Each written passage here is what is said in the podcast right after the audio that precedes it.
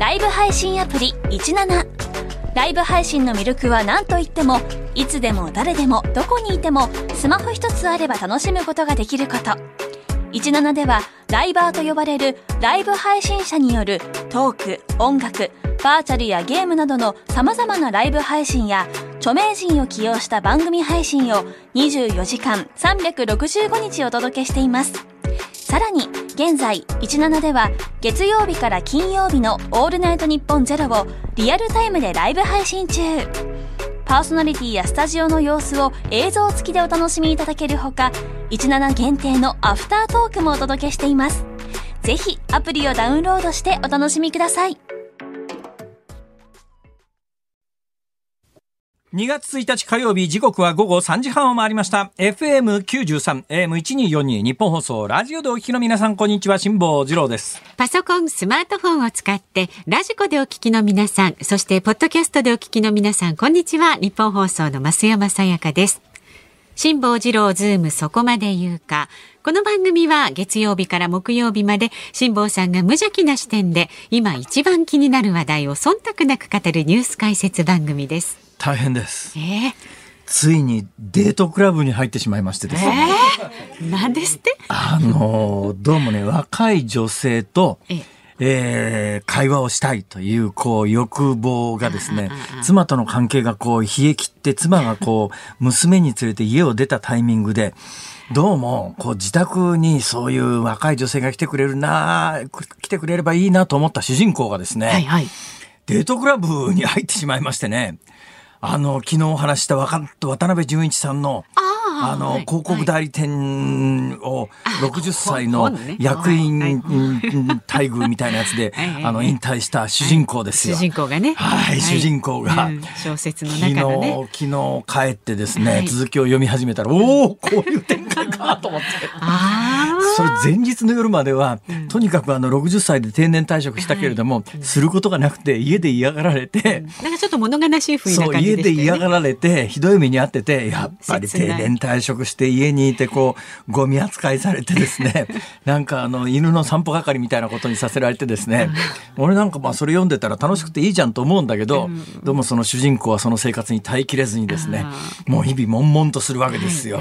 ね、えーで、まあその昔の同僚とも顔合わせたくないし、ええ。なんかこんな風になってるのを見られたくないしとか、こう、もう日々考え出すとですね、ストレスがバンバン溜まるんですが、はい。それにつ応じるようにですね、家で一緒に暮らしている奥さんも並行してストレスが溜まっていくんですね。はいはいはい。ほんで朝からもうなんかあのは箸の上げ下ろしまでこう文句つけられるようなほいであの奥さんが出ていこうとするとどこ行くんだとか、誰と行くんだとかん何時に帰るんだとかうわものすごいしつこく聞かれると。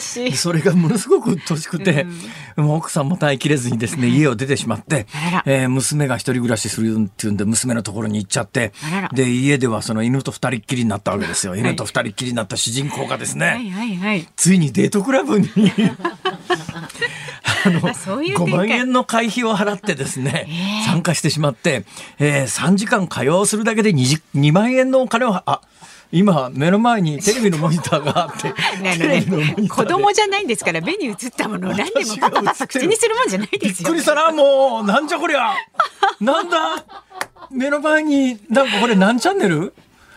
日テレですか？あ、はい。日テレが映ってますよ。目の前にですね日本テレビの画面が。ちょっと待ってください。これラジオラジオで言うのは危険だな。今あのテレビがあっても変えないでください。すぐ終わりますから、えーなんでそんなことになってるかというとですねえーこの本番始まるちょっと前ですけれども、ね。石原慎太郎さん東京都知事の訃報が入ってまいりまして、で本番直前に私がメールを見たらですね、えええーこのミヤネ屋の担当者って今女性のプロデューサーかなんかなんですよ。責任者がええ。ME テレビの、この女性のプロデューサーっていうのが、はい私ともう何年前かな一緒に番組やってたことのある女性のプロデューサーが、この番組の責任者なんで、その番組の責任者から私にメールが来てですね、下さん、あの、昔、ウェイクアップで石原慎太郎さんに、あの、インタビューっていうか対談してますんでんその対談映像をちょっとオンエアで今日使わせていただきますねっていう、まあ、映像許諾、ね。えそうそう。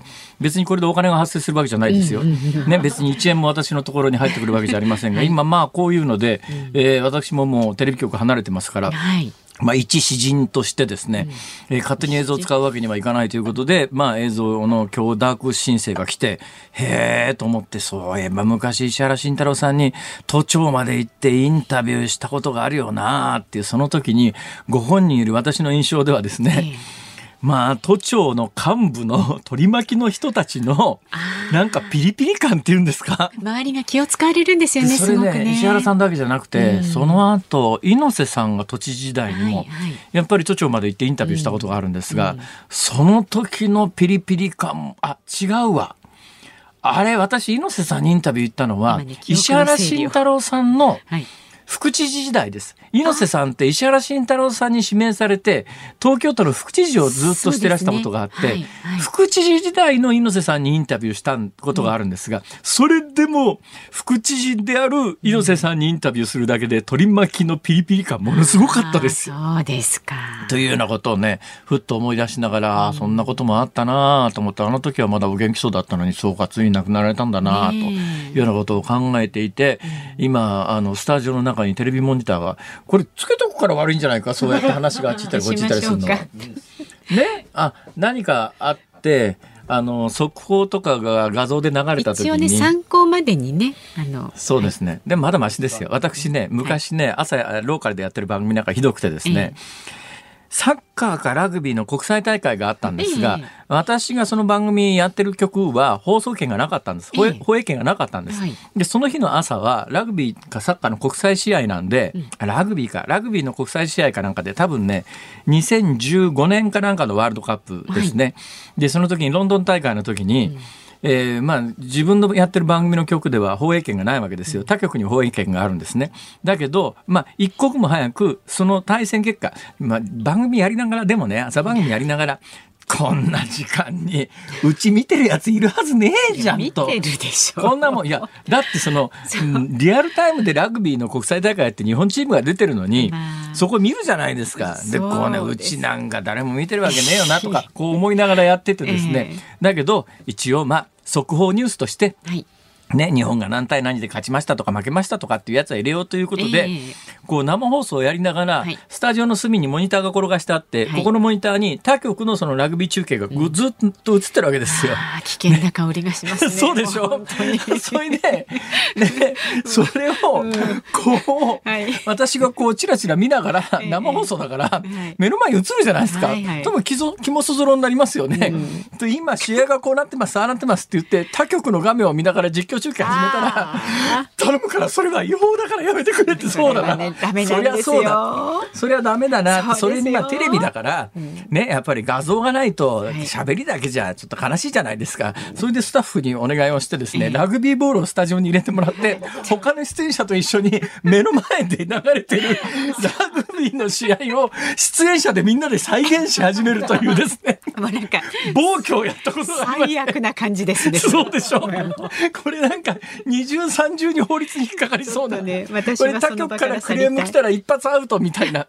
でも幸いローカル番組だったんで全くクレーム来なかったんですが。そうなんですか？はい びっくりですね無茶しますね。辛さん。するすると思ってましたけど。あまあそういうような無茶な番組をやってたことがありましてね まあもうそういう時代じゃないとねそういう時代じゃありませんだから今、あのテレビモニターをこうここでは何かあった時のバックアップ用でつけてはいますけれども、それを見ながら喋るみたいなことはしてはいけないんですが思わず見たら自分が映ってるってびっくりするじゃないですか。そうですね。人生の中でそんな経験ってそんなないでしょ ないです、一度も。全然別の番組やっててふっと見たら「おお俺が映ってるよ」みたいなっていうね。まあ、それはね、そうそうないですよこれは。言いたくなる気持ちはわかります。そうでしょ、はいえーということで今日も真面目に進めてまいります。なんかいろんな話が中途半端になりましたけれども。渡辺淳一さんの,、はいあの小説はですね、えー昨日は名前タイトル言いましたけれども、あの孤独の港に船と書いて孤舟というあの船が一つポツンと浮かんでるようなはいもともと孤舟という言葉はあるみたいですが、一般的ではないですね。多分渡辺淳一さんが孤舟と引くと多分渡辺淳一さんの小説のタイトルとして出てくるぐらいですから、あはい、ついに主人公がデートクラブにまで手を出してしまったという、この後どうなるのかという、注目の展開はまた明日。いや、それ全部言っちゃうのもどうかと思いますけどね。今晩ねお一人でそんなにメジャーな小説じゃないから多分ネタバラしちゃってもまあご本人も亡くなってるし文句言ってこないだろう。またそういう出版社文句言ってくるかな。まあちょっとそのあたりは考えてあの、ね。まずはご自分で楽しんで感想文でも書いていただいて。そうします。はい、では株と為替の値動きです。今日の東京株式市場日経平均株価続伸しました。昨日と比べて76円50銭高い。2万7078円48銭で取引を終えました高決算を発表した銘柄に買い注文が入り、相場を押し上げました。上げ幅一時400円を超える場面がありましたが、その後は利益確定売りが出て、昨日の終値に接近する場面もありました。また、為替は現在1ドル115円ちょうど付近で取引されています。昨日のこの時間と比べますと、50銭近く円高になっています。さあ、ズームそこまで言うか。この後は昨日夕方から今日この時間までのニュースを振り返るズームフラッシュ。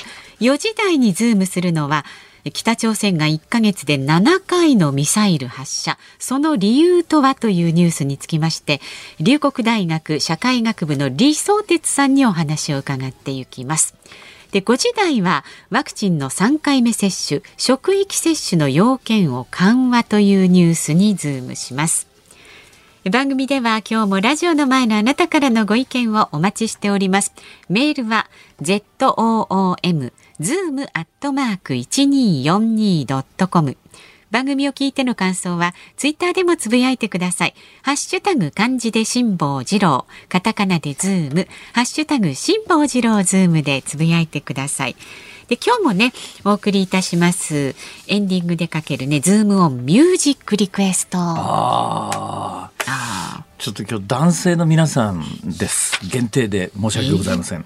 あのー突然年の離れた若い女性とご飯を食べに行くことになった時に BGM として聴きたい曲。ああ、突然ね。はい。年だからその主人公は5万円払って会員になってですね、3時間2万円払ってるらしいんですけど。ええ。まあ、あの、言っときますけどね、私の話じゃありませんからね。小説ですからね、はい。小説ね。渡辺淳一さんの小説です。はい。じゃあちょっとなんかその夢のあるシーンを想像されて聞きたい年の曲。ああ女性でもいいです。あの女性でも構いません。当然のことながら。あ今男性限定って申し上げましたけど、そんなことないです、男性でも年の離れた、えー若い男性とデートに突然行くことになった時聞きたい曲、女性でもよく。うん、女性でも女性でも男性でも年の離れたというのが一つポイントでなるほどなるほどなるほど年の離れた人とデートに行った時に聞きたい曲、おぜひひねり出してください。はいお願いしますよろしくお願いします。ズームアットマーク一二四二ドットコムでこちらもお待ちしております。さあこの後は昨日夕方から今日この時間までのニュースを振り返るズームフラッシュです。今回のゲストは広島カープを悲願の初優勝に導きましたミスター赤ヘル山本浩二さんです昭和のプロ野球を彩ってきたレジェンドに迫る「プロ野球レジェンド」火曜夜10時ニッポン放送ズームそこまで言うか。ここからは昨日夕方から今日この時間までのニュースを振り返るズームフラッシュです。東京都知事や運輸大臣などを務めた石原慎太郎さんが今日亡くなりました。89歳でした。2021年1月2日にオンエアされた石原慎太郎亀井静香新春甘辛放談に放題に出演された時の音声です。都知事の時にね尖閣見かねてねあれを勝ち回ろうと思ったんですよそうでしたね。はい。それでねキャンペーンしたらねそれをたくさんの人たちがねそれぞれ貧しい人たちが国のためだっていうんで拒否をしてくれましたはい。そそのお金がね今18億ぐらいでそのうちにねこの間も亀君と話したんだけど2人でみんなキャンペーンしてねとにかくできるだけ国会議員を巻き込んでこの国会議員がみんなダメなんだな あの話をするとね、ええ官邸の意向を聞いてから行きますとかねその当時のてめえ判断すればね一人の政治家として、はい。それでねみんなビビってね、えむしろ野党の方がなんかその気になるんだ、東京都で新型コロナウイルスの新規感染者が1万1751人となった昨日、病床使用率は49.2%となり、都が緊急事態宣言の要請を検討するとした50%目前となりました。ただ都の基準による重症者の病床使用率はおよそ5%で政府は現時点での発令には否定的です。政府は佐渡島の金山について世界文化遺産の登録へ向けてユネスコに推薦書を提出することで閣議決定をしました。石川県にある航空自衛隊小松基地の F15 戦闘機1機が昨日夕方基地を離陸した直後に行方不明になりました。防衛省は墜落したと認定し一夜明けた今も捜索を続けています。北京オリンピックの開会式などに参加しないと表明していた台湾が一転して参加を表明しました。これまで台湾当局は北京オリンピックの代表選手団を新型コロナの影響を理由に開会式や閉会式に参加させないと発表していました。文部科学省が初めて実施した教員不足の全国実態調査で昨日全国の公立の小学校中学校高校と特別支援学校で去年4月の始業日の時点で2558人の教員が計画通り配置されていなかったことが分かり深刻な教員不足の実態が明らかになりました。セブンアイ・ホールディングスが傘下の百貨店そごう・西武を売却する検討に入ったことが昨日関係者への取材で分かりました。プロ野球阪神の矢野監督が昨日就任4年目の今季限りで退任する意向を表明しました。なお今日プロ野球の12球団は宮崎沖縄でキャンプインしました。世界気象機関は今日単独の雷来航の移動距離と持続時間の史上最長記録の更新を確認したと発表しました。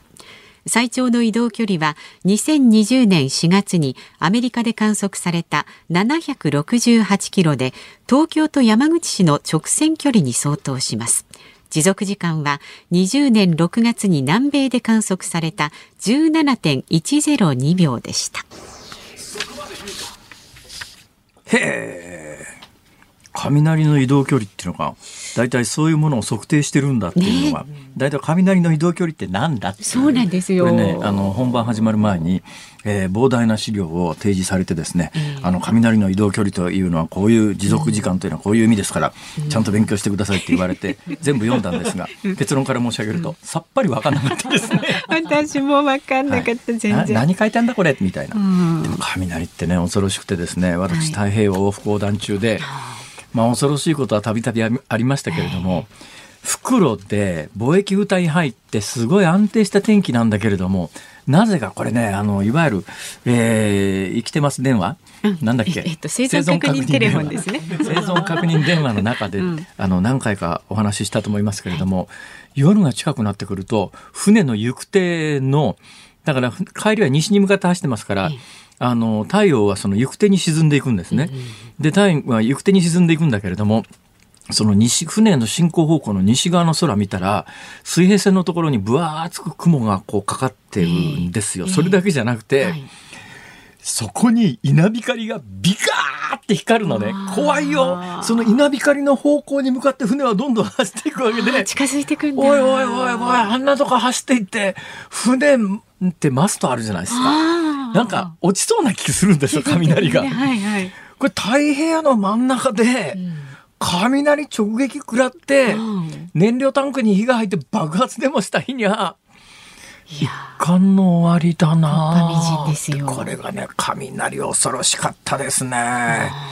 えー、何ですか、えー、っと観測されたアメリカで観測されて768キロ移動して持続時間が17秒ってすごい雷だねこれ 17秒間も光り続けてたってことですかね。はい。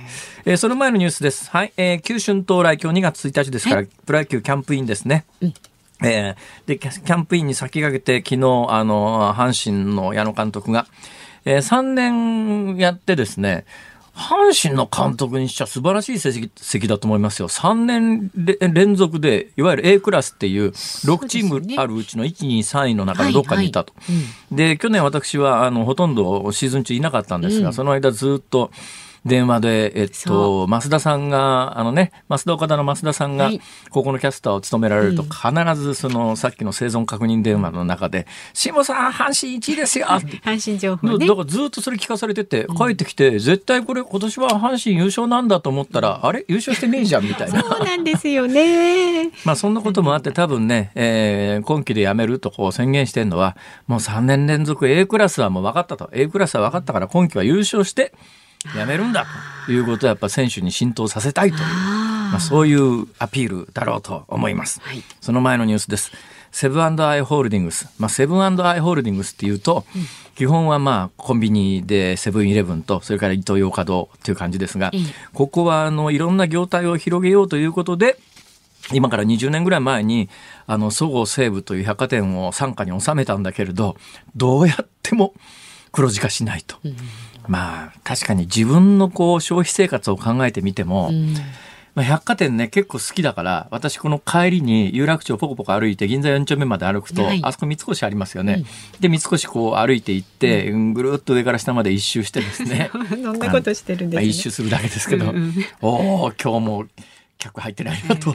銀座の三越なんかまだ入ってる方ですよ。そうでしょうねね、入ってる方であれだから、こりゃデパートは全国的にでやっぱり値段が高いっていうイメージがもうこびりついちゃってますからね、で値が値段が高いけれどもいいもの他では売ってない珍しいものがあるっていうのが百貨店の売りだったんだけど、珍しいものを買うだけなら今ネットの方がよっぽど珍しいものいくらでも単にね手に入りますもんね。でこれ全世界的な傾向なんですけど、ネットが普及して何が始まったかというと見事に全世界規模で価格競争が起き始めたのね。で全世界的に価格競争が起き始めて定価で決まってるものって大体そもそも今もう定価なんてほとんどなくてみんなオープンプライスなんだけど、何かを買いたいと思った時にネットで検索した時にどこならいくらかっていうのが見えちゃうわけですよ。ですよねね、はいとわざわざその値段でそれ買わないだろうって。うんいうことになっちゃうんだな。だからもうこの百貨店の不況って構造的なものだから、これなかなか、うん、抜け出すのが難しいと多分、セブンアイ・ホールディングスも考えて、傘下の百貨店20年ぐらい前に取得したんだけれども、そごう・西武を売却検討だけど、売却検討って言ったって、じゃあどこが買うのかって話だよね。はいはいはい、そのあたりはまだ明らかにはなっておりません。学校の先生が足りません。はいはい、えー、なんで学校の先生先生が足りないかというと、話は簡単で、なり手がないらしいですよ。人気がないんですかね先生の職だからね、有効求人倍率が、やっぱりなんだかんだでいろいろ悪口は言われてますけれども、安倍政権以降、結構有効求人倍率がずっと1を突破してるんですね。ええあの、仕事結構あるわけですよ。ええそうすると、仕事をこう選ぶに際して、まあ、ごめんなさい。全部が全部そういうやつばっかりとは言いません。自分の体験、自分の気持ちで申し上げます。はい仕事が楽で給料多い方がいいじゃんとこう。まあまあそれはねな安易に思っちゃいますけどね。うん。仕事が楽で給料がいい方がいいよなとかって思うと、なんかあのかっこよさそうな IT 産業とかほらさ そういうとこ行きたくなるじゃないですか。うん。学校の先生ってやってることが見えますよね。何しなきゃいけないことまで全部見えます。給料も大体想像がつきます。どのぐらいちょっとかわいそうなことになっちゃってるかというと、はい。えー秋田県なんですが採用倍率っていうのがありますね。一、つの先生のポストに一体何人応募が来るかというやつですが、2008年度、えー秋田県の小中高の採用倍率が19.7倍だったそうです。19.7倍。つまり、へ一つの先生のポストに20人ぐらいがうん応募に行くと。うんで、それ、あのね、確か高かったので言うと、私がね、就職した頃って結構だ、あの、私の同期でね、はい大阪大学出身で、えー小学校の先生になろうと思ったんだけど、採用試験通らずに、しょうがないから読売テレビ来たやつがいるんですが、そいつ一番出世で、唯一役員にまでなりましたからへねーで。そんなやつでも入れなかった時代があるんですよ。うんところが今、秋田県の小学校の競争倍率が1.8倍まで低下してるんです。そんなに下がっちゃったんですか？はい。だから要するに、まあ、それでもまあ、競争倍率があるわけだから、ちゃんと採用ししたらと思うんだけど、でもやっぱりいい先生取りたいと思うと、なかなかあの数が揃わないとそうなんですかね。いうことになっちゃう。あ、いや、もっと重要なニュースの解説しようと思って、私、石原慎太郎さんの思い出話、真剣にしようと思ったら、お時間です。ゲゲゲ今回のゲストは広島カップを悲願の初優勝に導きましたミスター赤ヘル山本浩二さんです。昭和のプロ野球を彩ってきたレジェンドに迫る「プロ野球レジェンド」火曜夜10時。2月1日火曜日時刻は午後4時を回りました。東京有楽町日本放送第3スタジオから辛坊治郎と。日本放送の増山さやかでお送りしています。さあ、毎日ね、お伝えしていますが、はい。辛坊さんが去年の4月から5ヶ月にわたって観光したヨットでの単独無寄港航海を記した本、風のことは風に問え、太平洋往復横断機の先行予約がもうすでにアマゾンでスタートしています。ありがとうございます。ね。えまだ本はできておりません。そうなんです。最終チェック中でございます、ね。パーツパーツはできておりまして、はい。表紙がなかなかですね。うん私気に入ってます。あ、いいと思います。はい、何回もあの申し上げてますけれども、私あの原稿は全部自分で書きましたが今回タイトルはねもうお任せしたらタイトルが「風のことは風に問え」という私が座右の銘にしております「花のことは花に聞け」を多分パロった感じですけども。はい。えーなかなか素敵な表紙になっておりますので、はい。一家に一冊。リビングルームに置いていただくとよろしいかと、はい、私の家のリビングルームにはですね、海光武という人がいるんですよ、昔。はい。はい海光武さんという人がですね、えー写真家と一緒に組んで南米であの魚釣りに行ったあの写真エッセイ集みたいなやつがあるんですがこれがボーンと置いてありましてね。まあ。でその横にですねヌバっていうこれも大変珍しいと思いますが、えーっと、ベルリンオリンピック、ヒトラー政権の時にベルリンオリンピックの記録映画を撮って、それがゆえにですね、第二次大戦後、もう世界の言論界から放逐された、あの、女流監督がいるんですが、この方が、後に写真家として復活をしてですね、はい。アフリカのヌバ族というところの写真を撮って、これを公開することによって、まあ文化人として復権を遂げたという有名な写真集があるんですが、多分ねパルコ出版から出出てるやつだと思うんですが、うんうん。これも手に入れてこれもリビングルームにバンと置いてありましてなんかおしゃれな生活してますね。写真集をリビングのテーブルにドーンと置いてあったりなんかして。そう今日のお昼ご飯だってね、ええ。今日はツイッターには公開してませんけれど、はい。私このところねごここんとこ飯食べるたんびにずっと公開してるんですが、今日のお昼は公開してませんけれど、はい。今日のお昼もものすごい実は豪華だったんですよ。すか？冷凍ナポリタンスパゲッティ解凍して食べましたからね。ね。よくできてますね今の冷凍食品は。美味しいですよね。でそれだけだとちょっとねあの中身が足りないんで上にですね、ベーコンとピーマンと玉ねぎと、えー、人参と、あのチーズをトッピングしてですものすごね。い手を加えて。はいなあ、ええはい、もう本当には最近することないもんですから 料理に凝っちゃってですねもうこうなったらあとはデートクラブしかないんじゃないかといやいや、そんな小説に没頭しすぎです、それは。はい ね。はい。えーそうそう、風のことは風に問え、太平洋往復横断機、不走者から税込み1650円で、2月28日に発売予定ですからね。詳しいことは番組のホームページやツイッターもチェックしてください。で、メッセージご紹介しましょう。はいありがとうございます母の一周忌の法要を済ませたリスナーさんです。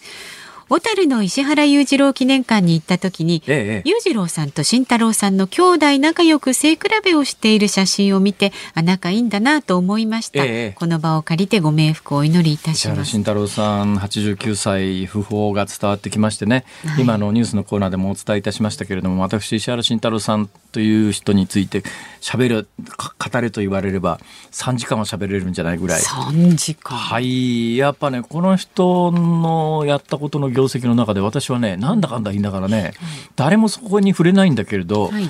やっぱね壊滅状態だった東京都の教育立て直したあの成果はすごくす偉いと思うよ。はいはい。とにかくもう戦後の東京の教育ってさ実は戦後の知事の中で一番人気があったのが見延さんという人だったんだけど、この人私の印象では東京都の教育完全にぶっ壊したからね。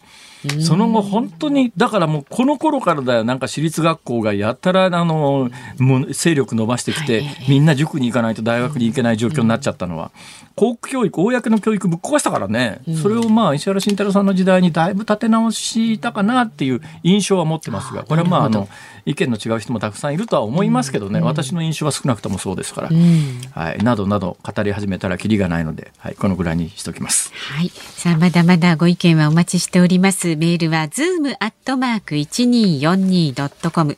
感想などもツイッターでつぶやいてください。ハッシュタグ、辛坊治郎ズームでつぶやいてください。今日のズームオンミュージックリクエストは、年の離れた人とデートに行った時に聞きたい曲ですからね。いろいろと想像してそうそう。送ってください。想像だけなら怒られないからね。だけど皆さんアドバイスしときますがね、想像だけとは言いながら、それを口に出すとトラブルの元になりますから。まあそうですね大概ね、余計なこと言わないでじゃあこっそり考えてください。あんた。何の曲何の曲今選んでんの？いやいやあのちょっとさまあいろいろ俺はいいんだけどさラジオが言うもんだから。言うからね辛坊さんがあってね。さあ、えー、ズームそこまで言うか。この後は北朝鮮が今年に入って7回のミサイル発射というニュースにズームしていきます。今回のゲストは広島カープを悲願の初優勝に導きましたミスター赤ヘル山本浩二さんです。昭和のプロ野球を彩ってきたレジェンドに迫る「プロ野球レジェンド」火曜夜10時日本放送ズームそこまで言うか。この時間取り上げる話題はこちらです。北朝鮮が今年に入って7回のミサイル発射。その真意とは？北朝鮮は30日午前7時52分ごろ内陸部のチャガンドのムピョンリ付近から日本海に向けて弾道ミサイル1発を発射しました。北朝鮮のミサイルの発射は今年で7回目となり日本の排他的経済水域の外へ落下したとみられています。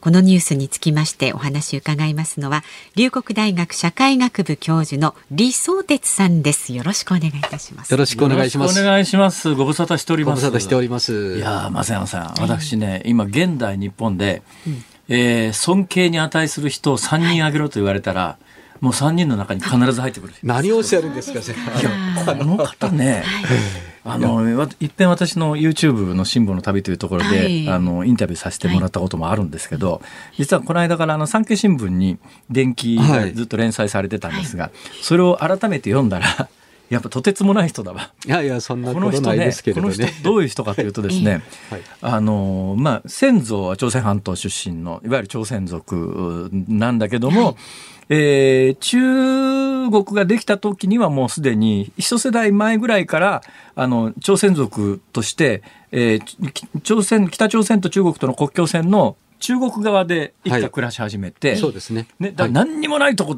ろだったらしいんですよ。はい。そこで文化大革命っていうもう大殺戮起きたあの時代に、まあ子供の頃にそれがあ起きて、そこで大きくなって、で、大きくなったんだけど、とにかくあの、優秀だから、どんどん飛び級していくんですよ。飛び級していくんだけど、はい15歳ぐらいになって、でも大学行くっていうような、つまり、国の状況じゃなくて、大学受け入れてくれないみたいなところで大学が全部ね、なくなってしまったんですね。文化大革命はい文化大学。それでね、はい。それで、まあ、いろいろ紆余曲折あって、映画技師とか始めて、映画技師とかやって、やって、はい。その後、で、やっと、あの、鄧小平の改革開放っていうので、大学が再開するということになって、その一期生で、とんでもない競争率を突破して、最高級のそのあある大学の中でも一番トップに入るわけです。はいね。ほいでまあその後、あの、超エリートだから、え記者に、新聞記者になるんだけど、ええその当時の中国の新聞記者って、とてつもないエリートで、新聞の記者証で電車止めるぐらいな勢いが。そうです。はいあの、すそういう本当に冗談ではなくてね、先輩の記者の中で、あの、走る列車を止めたんですよ。記者証をこう、あの、かざして。それでいや、そのぐらい権威がある仕事をしていたにもかかわらず、あの、ある日突然、日本に来たいと思って、日本にいろいろこうビザ取って、その頃の中国で日本に出国するためのパスポート取って日本のビザ取るって大変なんだけど、日本にいらっしゃって、超エリートの天才少年なんだけど、はい。日本に来て3ヶ月間中華料理屋で働いてたんですよね。そうです。はい。そうなんですか。あの当時中国はみんな貧しかったのでねお金全く持ってこなくてね、翌日からアルバイトして。はいでその後紆余曲折あって今大学教授ですから。で 私よりね年3つぐらい若いんだけれどだからその私が高校行って大学行ってヨットやって遊んでた頃に中国で壮絶な生活をしていて裸一貫日本に来て、中華料理屋で働きながら今日までたどり着くって尋常じゃないですよ。それにだからまあそういうまあキャリアがあるからはい。朝鮮語喋れるでしょ？でお母様は最後まで朝鮮語しかできなかったですよね。そうですね。はい。で朝鮮語できるですよ。中国語できるでしょ。日本語喋れるでしょ。まあ当然英語もできますわね。え、今日はそういう番組ですか？いやそういう番組 いやだからありがとうございますあのテレビでコメンテーターやってるいろんなうようぞうむぞうの中でやっぱこの人は信頼できる。でそれだけの言語ができるということはい情報があのダイレクトに、はい二次情報じゃない一次情報で手に入るわけだから。ね。はい。やいうことで。やっぱり感じるのが大事ですよね。あの、情報だけでは理解できない部分が特に北朝鮮は多いので、えやっぱり社会主義を経験したそういう、まあ、過去があってね北朝鮮がやってるのを見るとあこんなことをやってるのはこういう意味なのかっていうのがすぐわかるんですよね。ね、その李さんの伝記見てて、おも面白かったのがですね、あの北朝鮮の先代いるじゃないですか、えーキム・ジョンイル、はい。キム・ジョンイルというね、あの人物があそこまでこう出世していくこう背景、だからまあ、もちろん世襲だからっていうこともありますけど、世襲だけれども、国内で基盤を作って出世していく背景には、実は映画で成功して、そうですね。実はこの男は、映画方面には実は大変才能があったんじゃないのいやっていう。素晴らしい才能があるんですよ。もう全中国のあの7億人の人たちがね、金正日が作った映画でみんな泣きましたからね。というぐらい。はい。だからね、あの、映画監督を最後までやってたら立派な人になってた。いや、本当に、ええ、おっしゃる通りです。それをやればね、北朝鮮の人々も、金正日も幸せだったと思うけどね。ええ結局はい独裁者にならざるを得なかったえってい道を間違ったんですよね、あの方は。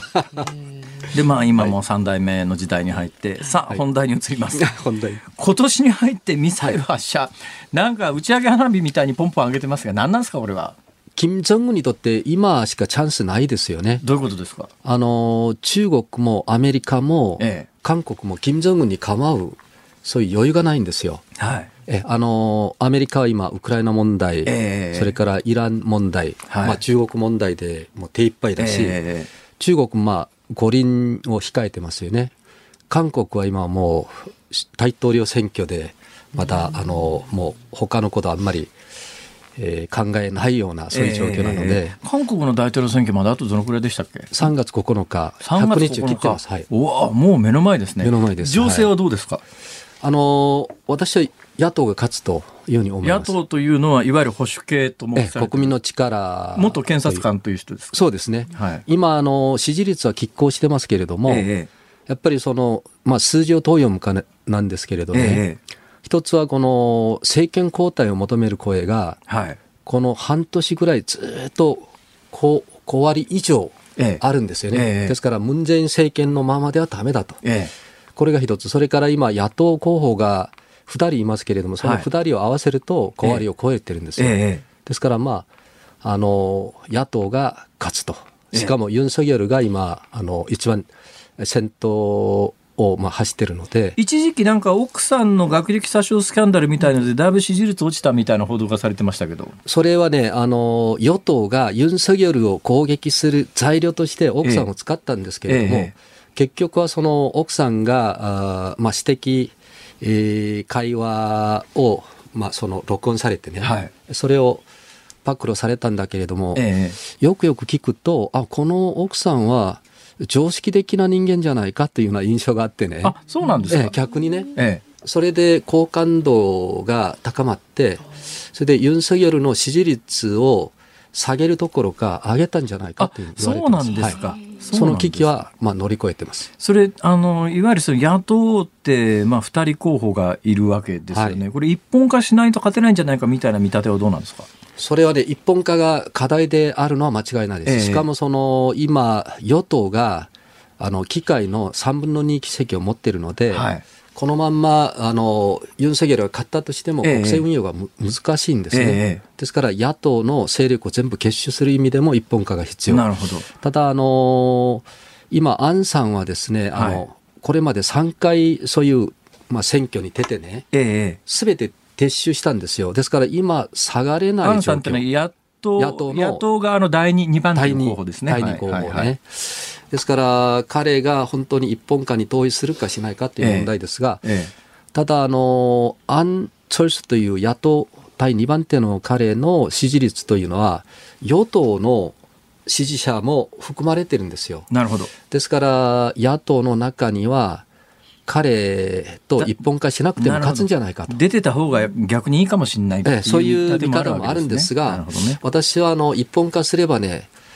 おそらく、まあ、500万票差で勝つんじゃないかと思いなるほど。ますけどね。なるほど。まあ、はい韓国がそんな状況だから、もう韓国としても今北朝鮮に構ってるわけにはいかない。そうですっていうよりも、最近なんかその今のムンジェイン政権で珍しく北朝鮮に対して厳しいコメントみたいなものも出てきたっていう報道がありましたけど。えそれは選挙を意識してね、ええそういうふうに言わざるを得ないんですよね。あまあ、あの、ムン・ジェイン大統領の言い方を聞くあと、えいまだに北朝鮮には、まあ、気を配っていて、えはい。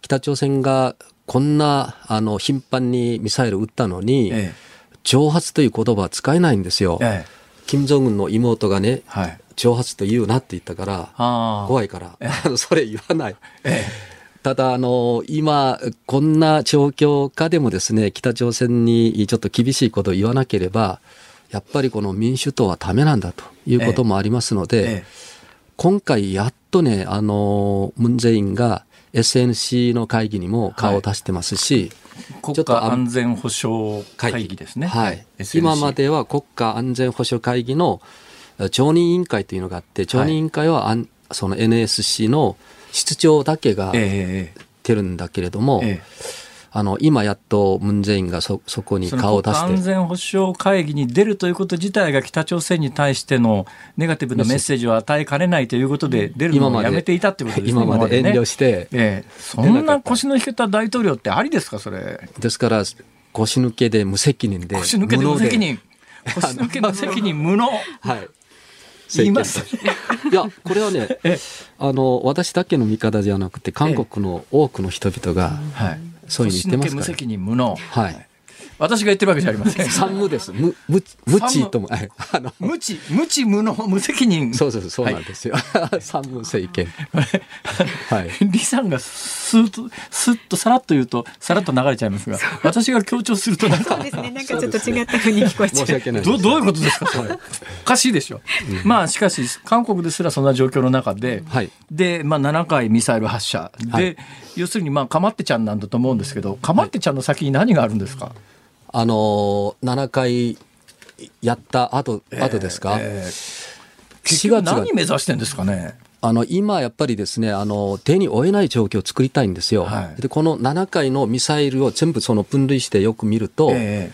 あー今の韓国と、まあ、日本のその防衛システムでは、はいあの、防ぎようのない、ええそういう技術を今、あの、どんどんどんどん完成してる状況なんですね。あのミサイルの種類でいうと途中で軌道が変わるんですよね。はいあのん日本の持ってる迎撃システムってまあ世界でそうなん普通そうなんですけど、こう発射するとでまあ燃焼しますね。ガーッとこう上空に上がってくると。で弾道を描くわけですから、そこで燃料噴射が終わった段階でどこに着弾するかは計算ができるんだけど、うん。はい。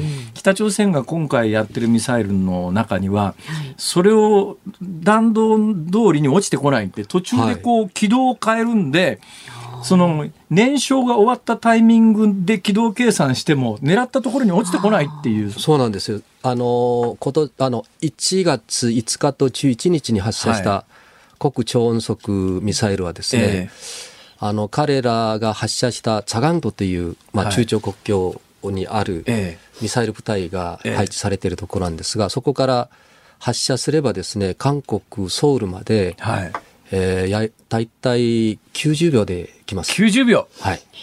ですからそこにあの、しかも、あの、核弾頭を乗せることが可能なんですよね。ええだからこれはね、防ぎようがないっていうことですねええ先制打撃しかない。兆候を察知したら、兆候を察知して発射よりも前に叩かないと、ええ発射されちまったらもう防ぎようがないとええいう状況ですね。これに関してあの、今、ユン・ソギョル候補は、ええまあ、先制攻撃しかないんじゃないかって言ったら、ええあの、与党は、ムン・ジェイン支持者たちは、はい。戦争をするつもりなのか戦争教だって言ってるんですね。あただこれはあのよくわからあの分かってない人たちのまあ見方でねえ先制攻撃と予防攻撃予防打撃というのは違うんですよね。はい先制攻撃は発射兆候が見えた時にも叩き潰す。えはい。ただ予防攻撃というのは、まあ、あの国の武器体制は、やっぱりほっとくわけにいかないから、えまあ、あの、いつかこう、叩き潰すということですから、はいはい先制攻撃はこれは国連でも認める権利なんですよ。えはいはい。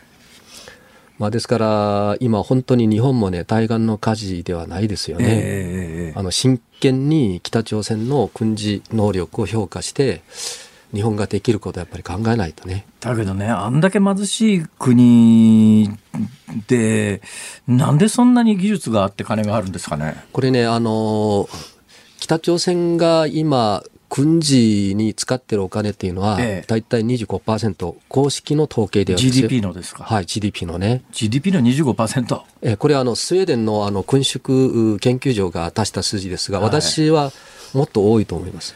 ですからこの国はほとんどあの軍事にしかお金使わないんですね。うん。ですから、しかもこのお北朝鮮がここまで技術を獲得したのは、取得したのは、あの旧ソ連の崩壊と同時に、ええええウクライナからですね、たくさん技術者を北朝鮮が受け入れたんですよ。そうなんですか。ええですから、北朝鮮のそのミサイル発射技術とか、まあ、核技術も含めて、あの、旧ソ連、特にウクライナ技術者たちの、その助けがかなり、まあ、今、こう、あの、結果を出してる。なんか旧式のどこへ飛んでいくかわからないようなミサイルというイメージはもう全く間違いだということですよね。あの、今回ね、あの、7回目の発射、のそのミサイルというのは、あの、まあ、中距離弾道ミサイルと言いますよね。ええで、これは北朝鮮の発表では、研修発射というふうにい言ってるんですよ。なんです。研修発射というのは、はい。あの武器をたくさん作っておいて、ええそこから無作為で一人一つ選んで、ははそれで発射して、え検証したらええ問題なかったと。ええつまり、北朝鮮の今、ミサイル、特にこの中距離弾道ミサイル、えはい。これは量産体制に入っていて、ええしかも検証されたので、ええ実戦配備ができる状況。しかもね、あの、彼らがその写真で出したのは、あの、発射、あの、発射の時の写真と、えそれから弾道部分にカメラをつけて。地球を撮った写真も。球が写ってる写真ありましたはいよね。はい。ですから、これは自信があるから見せたんですよ。だからかなり技術的には進んでいると見た方がいいです。いいですよね。どうしましょう、日本は。日本はね、金正恩の、金正恩総書記のはい。首を取るしかないですね。どうやってあの、やっぱりあの、これ、あの、本当に真剣に考えるべきで、ええええやっぱり、核をなくすというのはね、いはいくらなくしてもまだ作れるんですよ。ええしかし核を持とうとする意思。をはい。断ち切らないとダメなんですね。そういうことですよね。はい、そうなんですよ。ええはい。だか、らら、検証可能な形で、例えば北朝鮮の核を廃棄させることに成功したと思っても、作りたいと思ったらすぐ作れちゃうそうですよ。っていうことですよね。核技術者がたくさんいるし、えええそれはね、不可能なんですよ。不可逆というのは。えなるほど。え意思自体を排除しないこと排除しないとダメですね。はい。まあ、あの、過去にその、フセインとの戦いでも、はい。アメリカは、その、お軍隊を潰しただけで撤退したらね、ええまだ再、再軍備はいはいはいはいをしたでしょ？はい。だから、あの、結局はフセインを、まあ、取り除くしかなかった。ええ今のお概念ではそれがやっぱりい一番あの正確まあ正確なやり方というか。えそうですね。はい。い、や、全くおっしゃる通りなんだけれども、はい。けれども、それにしても、李相哲さんというのは穏やかな固い口でニコニコ笑いながら厳しいこと言うんですよ。すいません。そんなこと言っちゃダメですか？だからね、修羅場くぐってますから、本当の国際情勢っていうのが分かってるわけですよ。だから、机上の空論でね、なんだかんだって話じゃなくて、もう本当にあの、視線をくぐり抜けていらっしゃいますからね。はい、どうですか、人生を振り返ってみて。いやあのーまあ毎日というか毎年今年こそ勝負だといつも思ってたんですよね、ええ。で最近少しね緩んでるんですよ。あの、日本が住み心地良すぎてね。はい。それは良くないんですけど、やっぱりあれですか、その3カ国暮らしてみてっていうか、まあ、3カ国って、まあ、あの朝鮮半島暮らしたわけじゃないですが、やっぱり日本ってダントツ暮らしやすいですか？日本はね、あの世界でもう一番なんですよ。私はあのいろんな国をやっぱり、あの見て回ったんだけどね、いろんな意味で。ただ私はこの今の日本がねいつまで続くのかが心配なんですね。そうなんです今がもう本当に世界最高の住み心地の国であることは間違いないんですが間違いないです。はい。どこまで持続可能かって持いう、続可能な日本をどうやって作るのか、これが大事だと思いますけれどね。李さんなかなかお忙しいですがまたお越しください、い。え。ありがとうございました。龍谷大学教授の李相哲さんでした。ありがとうございました。ありがとうございました。ありがとうございました。ニッポン放送辛坊治郎ズームそこまで言うかをポッドキャストでお聞きのあなたいつもありがとうございます。増山さやかです。お聞きの内容はポッドキャスト用に編集されたものです辛坊治郎ズームそこまで言うかはラジオの FM93 AM1242 に加えてラジコでもお聞きいただけます。ラジオラジコではポッドキャスト版にはないコンテンツが盛りだくさんアトムさん吉田由紀ちゃんの中継企画さらに辛坊さんが「夕刊富士」の気になる記事を解説するコーナーそして辛坊さんが聴きたい曲をお送りする「ズームオンミュージックリクエストなどポッドキャストでは聞けないあんなことやこんなことがいっぱいです。ポッドキャストを聞いた後はぜひラジオラジコで辛坊治郎ズームそこまで言うかをお楽しみください。2月1日火曜日時刻は午後5時を回りました辛坊治郎ですニッポン放送の増山さやかです。さあ、この時間はズームオンミュージックリクエストをご紹介していきましょう。えっと、今日は年の離れた人とデートに行った時聞きたい曲です。あいろいろ想像しながら想像されてますよ、皆さん。ええーガラリンさん、横浜市の会社員の方はですね、はいはい山下達郎さんの甘く危険な香り。いいですね。ですね。はい。大阪府のタピオカ龍太郎さんはですね。タピ、オカ言うたろなんじゃそりゃ小田和正さん、ラブストーリーは突然に。うん東京都のウィンタースさん宇多田ヒカルさんの Can you keep a secret あなるほど。これね宇多田ヒカルさんが当時18歳の時に年上の憧れの人に理想を近づけたいと思っていることを歌詞にした曲なんですって。えー誰なんだろう。宇多田さんの憧れ。ってハードル高そうだないろんな意味で、はい、えー東京都稲城市の福耳親父さん若い女の子と食事に行くときに聴きたくなる曲ですがあ森高千里さんの私がおばさんになっても、なんで？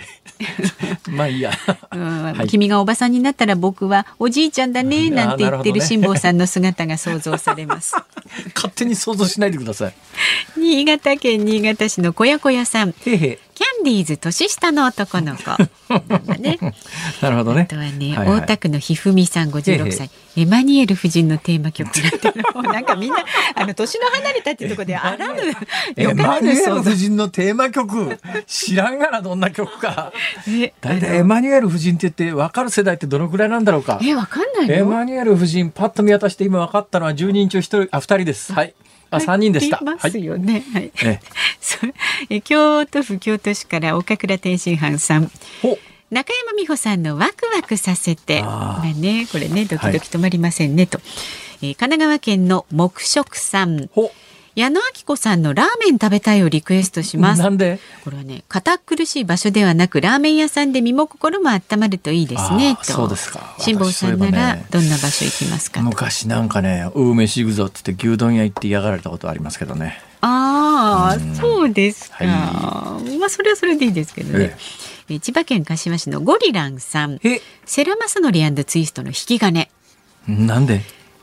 Tonight, tonight, tonight, tonight 今夜こそお前をその先は言えません。実際に聞いてみてください。落として見せるってやつだね はいはいわかりましたえーっと、そんな記録はないんだ いやそういう問題じゃないかそうですね。はいえーバンチャモデガラシさん女性の方ですね。三河健一さんのお金をちょうだいをお願いします。年上の方ならたくさん持ってそうですよね。またそれ直臭いなはい。それから愛知県にお住まいのあんちゃんのじいじさんはどんな曲なんだよ、大体。三河健一のお金をちょうだいお金をちょうだい聞いてみたら、それどんな曲か。お金をちょうだいって割とあのでもねあのゆ有名な曲です。あそうですか。ん。はいはい。えっとねジュジュさんジュジュさんの夜を止めてよ。をお願いしますなるほど。10年前なんですけど娘の友達が我が家に遊びに来て娘とお酒を飲んだんですえ気を使って私がちょっと料理して振る舞いましたすると娘の友達からおじさんみたいな人が彼氏だったらいいなって言われたんああ、言われてみたい。それ、すっごい言われてみたい。ですうーわうわ、うわってなんですか？えー愛媛県のチャモロさんサザンオールスターズのラブアフター秘密のデートですねと。そんな感じですね。はい。あラブアフェアだ。ごめんなさい。ラブアフェア秘密のデートね、はいはいはいえー神奈川県のボディーターンさん。あえ。これはね、えー石原裕次郎さんの銀座の恋の物語。裕次郎さん、もう今日はある意味タイムリーですようん。ね。こちらの方もね、いろはにコンペイトーさんもええ。石原裕次郎さんのラブユー東京どうですかなんていうのをいただいてそうそう。なんかほらほらあのデュエット昔あのデュエット曲ってすごく流行ったこことありましたけど最近あんまりデュエット曲ないですか、コロナになってからそもそもカラオケ自体がまあ入らなくなりましたからね。ね行けなくなっちゃったし、てなことでじゃあ行きますか。はい。本日のズームオンミュージックリクエスト決定します。三河健一お金をちょうだい。いやこれエンディングでね三河健一さん、お金をちょうだいお送りいたします。楽しみにお待ちになってください。でねちょっと普通のメールも、えーご紹介したいんですが、はいはい。北区の東京都のサラリーマンさん、ええ。45歳初めてメールを送ります。ありがとうございます。オミクロン株に感染してしまい自宅療養中に拝聴しております。あいつもはうん、ポッドキャストで聞いているんですが本当にリアルタイムで放送されてるんですね。はい、リアルタイムで報道して、えー、ちょっと、なんすかそれ。結構逆転してますけれどもね。はいありがとうございますもう一通ぐらいいけますかね。え千葉県船橋のヌーさん。へいへい。去年まで小学校の先生をしていた20代の男性です。はい。そりゃ小学校の先生のなり手が減るだろうという労働環境です。土日出勤は当たり前。多様な保護者のニーズに応えなければいけないし。ね。モンスターなんとかって言いますからね。ね細かくいろいろ注意されるとそうなんだよね。もうなんか昔みたいに先生威張ってりゃいいっていう時代は全くないですからね。かわいそうだよね、今いろいろね。大変ですよ。配慮する場所が増えてね。はい。うちの息子みたいにあの、まあいいや。おお父さんの愚痴が始まりそうになったんでね。そうそううちの息子ね高校時代にですね、あの、えなんかいやちょっと言いよどむ次郎お父えさん。、やめた。さすがに。これまずい。お家帰れなくなっちゃう俺。ね、そうそうそう。やめといた方がいいと思います、はい。番組ではご意見まだまだ24時間お待ちしてますんでね。ズームアットマーク 1242.com ツイッターはハッシュタグ辛坊治郎ズームであなたからのご意見をお待ちしております。ズームそこまで言うか今日最後にズームするのはこちらですワクチンの3回目接種職域接種の要件を緩和。今日後藤厚生労働大臣は記者会見で新型コロナワクチンの3回目の接種を加速させるためこれまで会場ごとに原則1000人以上としてきた職域接種の要件を500人以上に引き下げるとともに複数の中小企業が共同実施する際などに支払う補助を引き上げる方針を示しました。えーっと1回目2回目の職域接種というのが行われたんですがこの時にはあのー企業大学に、まあ、会場使用料ということでですね接種1回あたり1000円まで補助していたんですが今回それを引き上げる。ただしそれを引き上げるっつってもいくらまで引き上げるかはまだ発表されてないんですが、はい。とにかくあの手この手で。で1回目2回目の時にはその1000人以上という人がこう集まってそこで一斉に打ちますよっていうことを申請しないとあのワクチン回してもらえなかったんですが、はい。今その3回目で職域接種やるときに応募者が少ないっていうことで、いやもう500人あのまとめて打ってくれりゃいいですからって、500人からということにしますよと。えーいうことなんだけれども、なんで接種が進んでいないのか。ええええなんか昨日もお話ししましたけどね、根本的な構造的な問題がありそうですね。自衛隊の大規模接種センターが開設されますよ。入って、えー予約してくださいねって言ったら一斉でば、一斉にドンと予約が埋まるということは、ね受けに行きたい人はいっぱいいるということですよ。つまり今まで目詰まりを起こしていたということで、はい。まあ、なかなかね、ちょっと大きな声では言いづらいんですが、今のワクチン担当大臣、正直大丈夫かと思いますね。というのは、あの、菅政権って、はいびっくりするほどうまくやったんですよ。それは驚きました。何せ私4月の9日に太平洋横断出発した段階で、はい日本のワクチン接種率なんか、本当に、まあ、一桁のパーセンテージの、それも下の方で、もう世界的に見たらこれどうにもなんないよねって、これ何ヶ月間で、1億な3000万人の人口いて、まあもちろん子供は対象外でしたけれども、それを除いたって1億人ぐらいいるのに、それ全員打つのに何年かかんだよって議論をしてたはずなのに、8月の末に帰ってきたら、みんな接種終わってますって。えー？何が起きたの？この5ヶ月でっていう。で、その5ヶ月間遡って新聞記事を検証、検索したら、まあ、あの手この手の戦略で、えーワクチン。1日あたり100万とかですねものすごい数打ってるわけですよ。菅政権とあの時のワクチン担当大臣は河野太郎さんですがよくやったよねっていうのが後から振り返ってそうつくづく思うんだけどでもそのやってる時のあの新聞なんか見たら、毎日毎日悪口書くばっかりで。まあ批判されがちななんだこれねっていう、ねはいそうからそっから見るとちょっと今のはあまり今の政権あまりにひどいよねっていう感じがぶっちゃけします。でワクチンの確保自体もこれほとんど報道されてませんけれどもまず安倍政権が安倍政権があのどうにどうなるか分かんないで承認されるかどうかも分かんないしワクチンさ作成に成功するかどうかも分かんない段階で世界の製薬会社から金請求されてそこで金払わないとワクチン確保できないっていう時に政治決断で金払ったんだよ。その時点で。でそれで日本はあの韓国なんかはワクチン最初すごく遅れたのは、そういう事情で決断できなかったから韓国のワクチンはい韓国にはワクチン入らなかったんだけど日本まず最初にワクチンが来たのはそれがあったからなんだけど、どこも書かないし誰もそんないきさつ言わないし菅政権だってワクチンの数確保するのに相当頑張ったんだけど、今あの今の政権っていや、みんながモデルナ打ってくれないから、あの、困ってるんです。いやいや、あのさ、だったらちゃんとモデルナ宣伝しろよって話なんだけど、それ以上に多分今のオミクロンに関して言うと、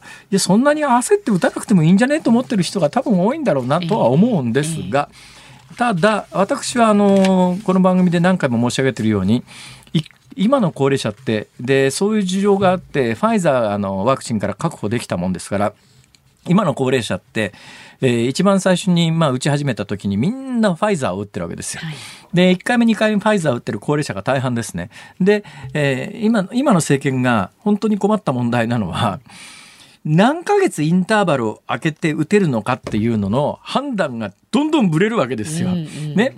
8ヶ月、いや7ヶ月、6ヶ月、それ自治体も大混乱して、おい、ちょ、ちょ、ちょっと待って、誰に接種券撒いたらいいんだって話になって、で、我々としても、今正確に何ヶ月って、ちょっと言うの怖いよねっていうぐらい、情報こう頭の中いっぱい入ってて、確か6ヶ月のはずだけど、6ヶ月って言い切っていいもんだろうかぐらい不安になるくらい、俺らみたいな職業でそうやって戸惑うくらいだから世の中の人はもっと戸惑うよね。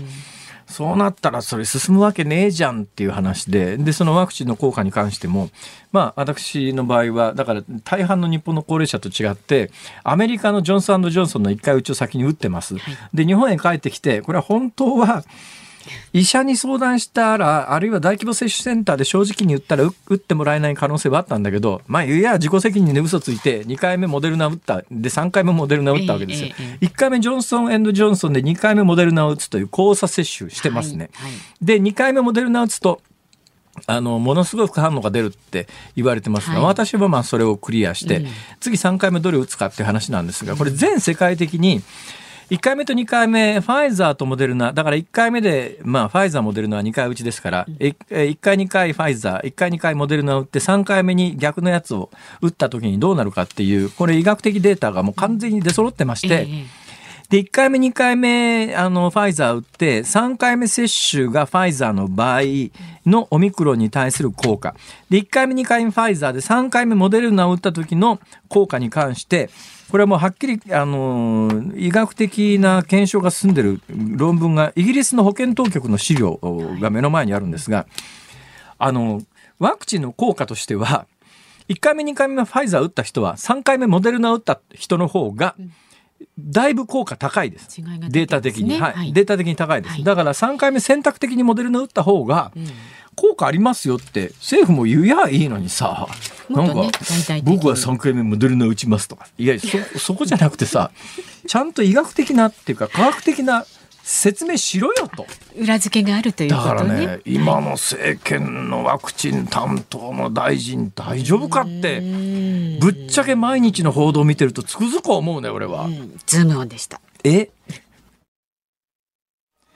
ズームオンミュージックリクエストをお送りしているのは東京都にお住まいのラジオネームバンチャモデガラシさんのリクエストでお金をちょうだい三河健一さんでございます。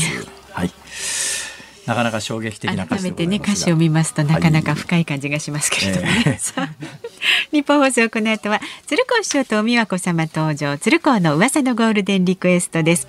で明日の朝6時からの OK 工事アップコメンテーターはジャーナリストの佐々木俊直さん取り上げるニュースは中国の人権状況に懸念を示す決議本会議で採決へ石油連盟杉森務会長に聞く今後のエネルギー問題についてです。うん、この曲なんかニュースの項目のバックグラウンドミュージックとしては合わないかもしれない合わないですよね。私も読みながら思いましたが。で、このズームはですね、オミクロン株と株価について、第一生命経済研究所の首席エコノミストの長浜まあ、エ俊コノミ弘さん。ストだからいいか、お金をちょうだいだ。お金をちょうだいね。はい。えーちなみに1971年にあの発売された三河健一さんの21枚目のシングルで 当時 NHK では禁止になったそうですそうなんだ。